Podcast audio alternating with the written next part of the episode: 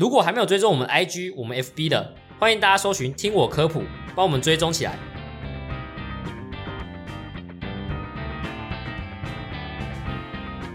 Hello，大家好，欢迎回到“听我科普”。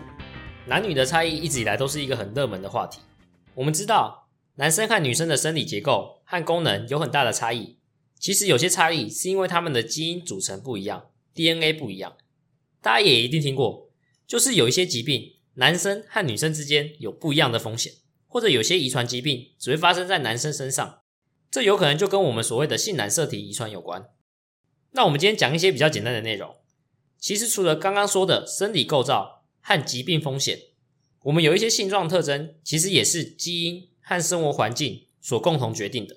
举例来说，像是身高、体重、血压等等之类的。身高大家很好理解，我们生活中就很容易观察到，平均下来。男生的平均身高通常比女生还要高，那相对的体重当然也会相对比较重。难道这只是因为女生吃比较少，小鸟胃，还是只是因为女生比较在意体重，所以控制的比较好？还是其实是因为男生的社交活动比较多，应酬多，喝酒，不好的生活习惯所造成的？有没有注意到我刚刚讲的那些，好像就比较偏饮食习惯、生活习惯方面？再举个例子，这个现象我们可以从我们去做健康检查的时候就会发现。因为男生和女生的身体构造、生理特征不一样，有些项目的检验标准值，男生女生就会不同。像是男生女生的肌肉量、脂肪分布可能不一样，所以像是腰围这种，男生的标准就建议在九十公分以下，女生的标准就建议在八十公分以下。同样的，其他的性状特征也可能有差异，健康风险也可能不一样。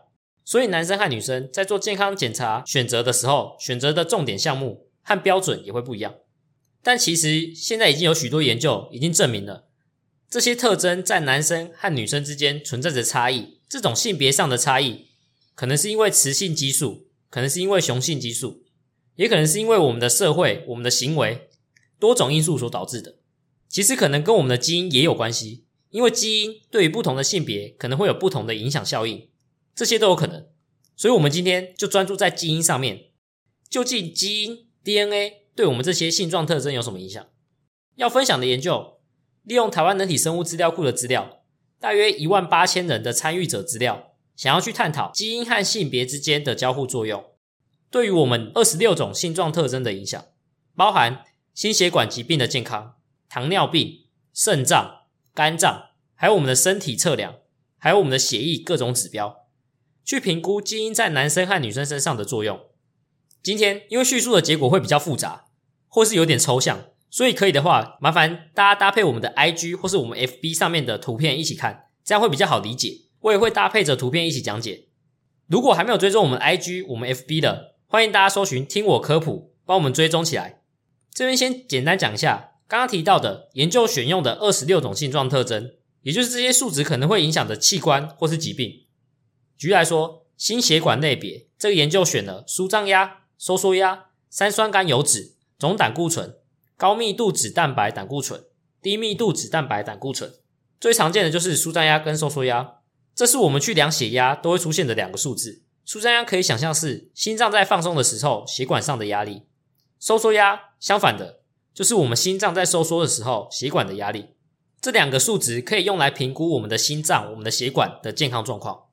那这两个数值在正常的情况之下，我们的建议标准值。收缩压要小于一百二，舒张压要小于八十。那再来，高密度脂蛋白胆固醇有点老口，大家应该听过好的胆固醇，就是在指它 HDL，可以降低我们心脏病的风险。那相反的，低密度脂蛋白胆固醇就是被称为坏的胆固醇 LDL，可能会造成我们血管慢慢的堵塞，增加心脏病的风险。那你说一下这两个数值的标准值，好的胆固醇。高密度脂蛋白胆固醇，也就是 HDL，我们通常建议在四十以上。坏的胆固醇，低密度脂蛋白胆固醇，也就是 LDL，我们通常建议在一百三十以下。那大家是不是想说，好的胆固醇就越高越好，坏的胆固醇就越低越好？那我们这边先讲一个简单的结论：坏的胆固醇目前的研究当然是越低越好，但是好的胆固醇的结果令我们有点意外。好的胆固醇，我们还是要控制在一定的量，而不是越多越好。那那个量大概是四十到六十，会是最好的。那这边详细的研究，有机会的话，我们再花一集跟大家详解。讲完了心血管类别，我们讲一下糖尿病类别。糖尿病类别研究选了空腹血糖，还有糖化血色素。肾脏类别选了肌酐酸、尿酸、血清尿素氮。肝脏类别选了总胆血素、白蛋白。身体测量类别选了身高、腰围、BMI、臀围、体脂肪、腰臀比。血液类别选了红血球、白血球、血小板、血红素、血球比容。其他类别选了教育程度跟跟骨强度扫描指数。如果有兴趣的话，我会再把这些数值的标准值放上来给大家参考。再强调一次，如果大家听起来觉得很复杂或是很多，那可以搭配我们图文一起看，会比较容易理解。研究结果发现，有些基因对于男性和女性这些性状的值会有不同的遗传影响。这样讲有点绕口，换个方式说，也就是说，研究发现有些基因只会影响男生，有些基因只会影响女生。另外，有些基因可能对男生跟女生都有影响，但是就是在程度上有一些不一样。首先就是研究先观察到了几个现象，这边可以的话，请大请大家搭配图表一起看。第一种就是性状在女性身上的平均值会低于男性的，举例来说，舒张压、收缩压、泛血血糖、肌酐酸、尿酸等等。第二种是性状。女性的平均值会高于男性的。举例来说，高密度脂蛋白胆固醇、体脂肪率、臀围。刚刚有提到，因为这些数值的高低可能会跟我们的性激素，也就是我们雄性激素跟雌性激素有关，所以研究团队特别用了五十岁当做一个分界线去讨论。因为女性的更年期大约就发生在五十岁左右，所以刚刚那两个结果没有特别提到年龄，是因为在五十岁以下跟五十岁以上都一样。接下来讲第三种结果。第三种结果是在五十岁以下的女性，那些性状的平均值会显著的低于男性。举例来说，三酸甘油脂、总胆固醇、低密度脂蛋白胆固醇或是糖化血色素。第四种，超过五十岁以上的女性，性状的平均值会高于男性的总胆固醇跟低密度脂蛋白胆固醇。如果你仔细看或者仔细听，就会发现很有趣的是，五十岁以前女性的总胆固醇跟低密度脂蛋白胆固醇 （LDL）。会低于男性，但是在五十岁以后却又显著的高于男性。有这样的结果，研究团队就猜想可能是因为雌激素的作用。当然，这个研究主要还是想要知道基因和性别之间的相互作用，但又因为每个 SNP 和性别相互作用的影响通常非常小，在统计上的效果非常有限，所以研究团队就将每个性状分别建立了一个多基因评分 PS，用来加权一组 SNP 之间的影响，去探讨 PS。和性别之间对于个别性状的交互作用，但反过来说，这个 PS 多基因评分的缺点就是没有办法确定特定基因或是单因 SNP 和性别之间的相互作用。那我们简单介绍一下多基因评分分析。多基因评分分析 PS 是用是一种用来估计一个人的某种性状特征的表现状况的方法，跟我们之前说的多基因风险分数 PRS 有点像，只是 PRS。是去做疾病风险，那我们这边呢是用来评估基因对我们的性状特征的影响。这种方法是根据大规模基因组的关联研究，把多个基因的影响进行加权，计算出一个人的分数，可以用来确定基因对于不同性别的性状特征的影响。针对男性和女性，确定哪些基因对于男性和女性身高、体重、体脂、血糖或是血脂这些特征的影响。再回来详细说一下。这边的话，请大家搭配下一张图一起看。这张图是台湾人体生物资料库官网的图，我觉得这张图帮大家整理的很好。我先说这张图要怎么看。左边呢是五十岁以下的结果，右边是五十岁以上。那大家看到中间有两条红线，中间的两条红线表示有没有显著的影响。超过这两条红线的话，就代表结果是显著的。那会看到最左边跟最右边有女性相对于男性的 PS 效应这几个字。下面的值有正有负，这个值表示基因对于女性是正的影响还是负的影响。白话来说，正的话就表示基因会让女生在这个性状特征上的数值比较高；负的话就表示基因会让女生在这个性状的数值会比较低。举个例子，在最左边的第一个腰臀比，大家会看到它超出了红线，表示这个结果是显著的。那它的数值零点零一一就表示。P.S. 就是我们刚刚提到的基因评分，每增加一个单位的标准差。五十岁以下的女性腰臀比会比男性增加了零点零一一。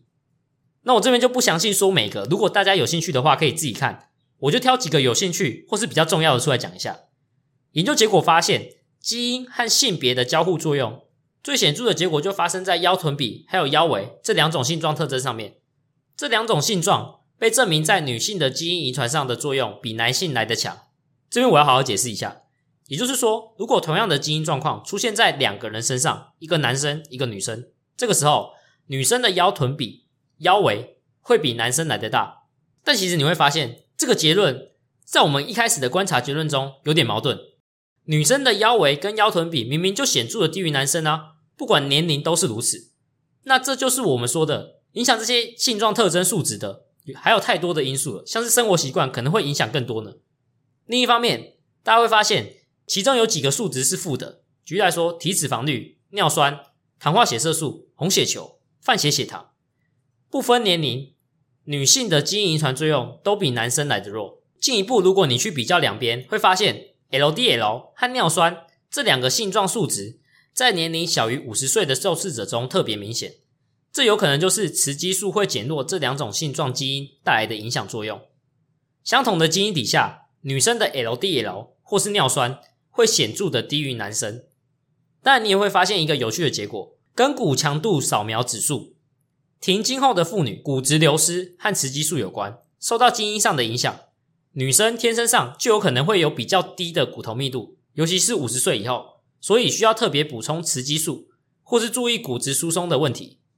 最后总结一下，因为荷尔蒙的关系和两性在社会上不同的社会角色，男女面临许多的不同环境因子，像是工作形态、环境、饮食习惯等等，就算具备一样的 DNA。这些不同的环境铺路都可能造成不同的基因表现，因为这些不同的环境铺路很难去量化跟收集，所以性别可能就成为我们这些环境因素的替代指标。